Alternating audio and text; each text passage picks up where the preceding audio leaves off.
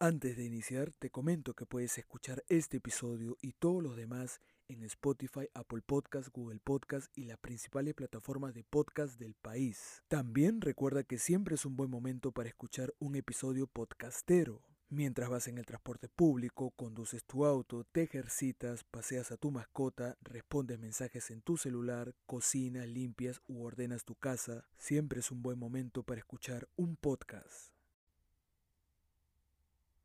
Por medio de un proceso de vacancia contemplado en la Constitución, pero interpretado de manera antojadiza por la mayoría de políticos, el Congreso de la República destituyó al presidente Martín Vizcarra y colocó en el poder al jefe del legislativo, Manuel Merino, el mismo que ha decidido conformar un gabinete ministerial conservador a espaldas de la realidad nacional y que atenta contra la libertad de prensa.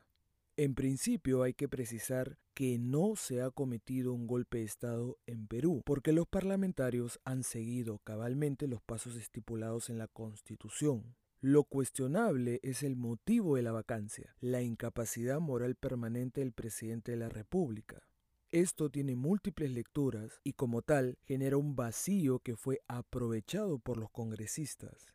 Ahora, se habla de la falta de representación de los congresistas para con los ciudadanos, pero el Parlamento que destituyó a Martín Vizcarra fue convocado por él mismo tras disolver el Congreso. Así, el nuevo legislativo fue elegido por voto popular en enero y expulsó a Vizcarra en noviembre, después de una ola de críticas por su gestión en la pandemia y por las denuncias de corrupción cuando fue gobernador de la región Moquegua. El Congreso usó una leguleyada para enjuiciar políticamente al presidente legítimo. Sin embargo, Martín Vizcarra nunca cuestionó el proceso, incluso acudió al Parlamento para defenderse. Además, aceptó la decisión del legislativo de vacarlo, otorgándole legalidad a la destitución. En lo particular estoy en contra de esas maniobras porque tiene que primar la independencia de poderes y cuando un poder busca tomar el control de otro es un acto condenable. No hay equilibrio de poderes y por eso los críticos sostienen que este gobierno carece de legitimidad porque no es un gobierno genuino o verdadero.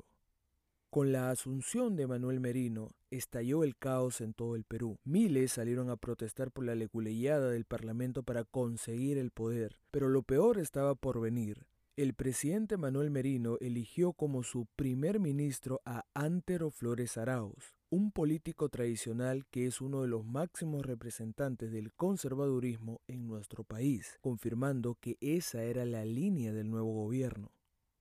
En política, el conservadurismo busca mantener el orden social y los valores tradicionales y está en contra de los cambios radicales. Es la ideología del deja todo como está y es un claro opositor de las políticas de izquierda como la unión civil entre personas del mismo sexo o el aborto. Esto produce un sesgo total de cara a la realidad nacional. Tras la juramentación del nuevo gabinete, miles de ciudadanos protestaron en todo el país. En Lima, con seguridad, más de 20.000 personas colmaron la histórica Plaza San Martín, pero pese a que era evidente, el premier Flores Arauz decía que se trataba de unos cuantos. Horas después reconoció que fue un mar humano. A lo largo de las protestas se evidenció el abuso policial contra manifestantes y periodistas. Sin duda participaron varios grupos extremistas que insultaron, empujaron, golpearon y lanzaron piedras contra policías, pero estos no representan a los manifestantes que protestaron pacíficamente con arengas contra el gobierno de Merino. La policía abusó del uso de bombas lacrimógenas, perdigones de goma y varas contra los asistentes. En medio de esta represión, múltiples reporteros, fotógrafos y camarógrafos fueron vilmente agredidos por efectivos policiales, pese a que se encontraban plenamente identificados con acreditaciones en el cuello, así como chalecos y micrófonos con el logo de sus respectivos medios de comunicación. Por otro lado, el Consejo Directivo del Instituto Nacional de Radio y Televisión del Perú, IRTP, que engloba los medios audiovisuales del Estado, renunció en bloque por estar en contra del gobierno de Merino, pero la carta de renuncia del gerente de prensa de IRTP es sumamente reveladora. Allí indica que se ha intentado censurar y manipular la cobertura informativa de TV Perú sobre las protestas. Incluso recibió una llamada de un colaborador de confianza del presidente Merino solicitándole que el canal dejara de informar sobre las protestas.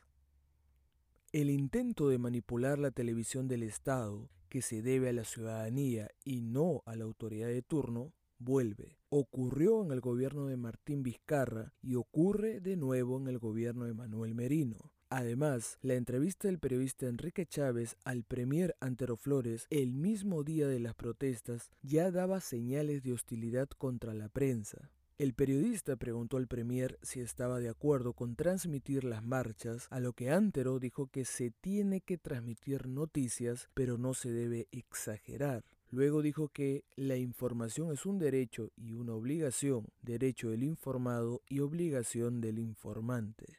A buen entendedor, pocas palabras. Esto ha sido todo por hoy, los invito a suscribirse, darle me gusta, comentar y compartir los programas. Gracias a todos ustedes, nos reencontramos en otra oportunidad. Buen día para todos.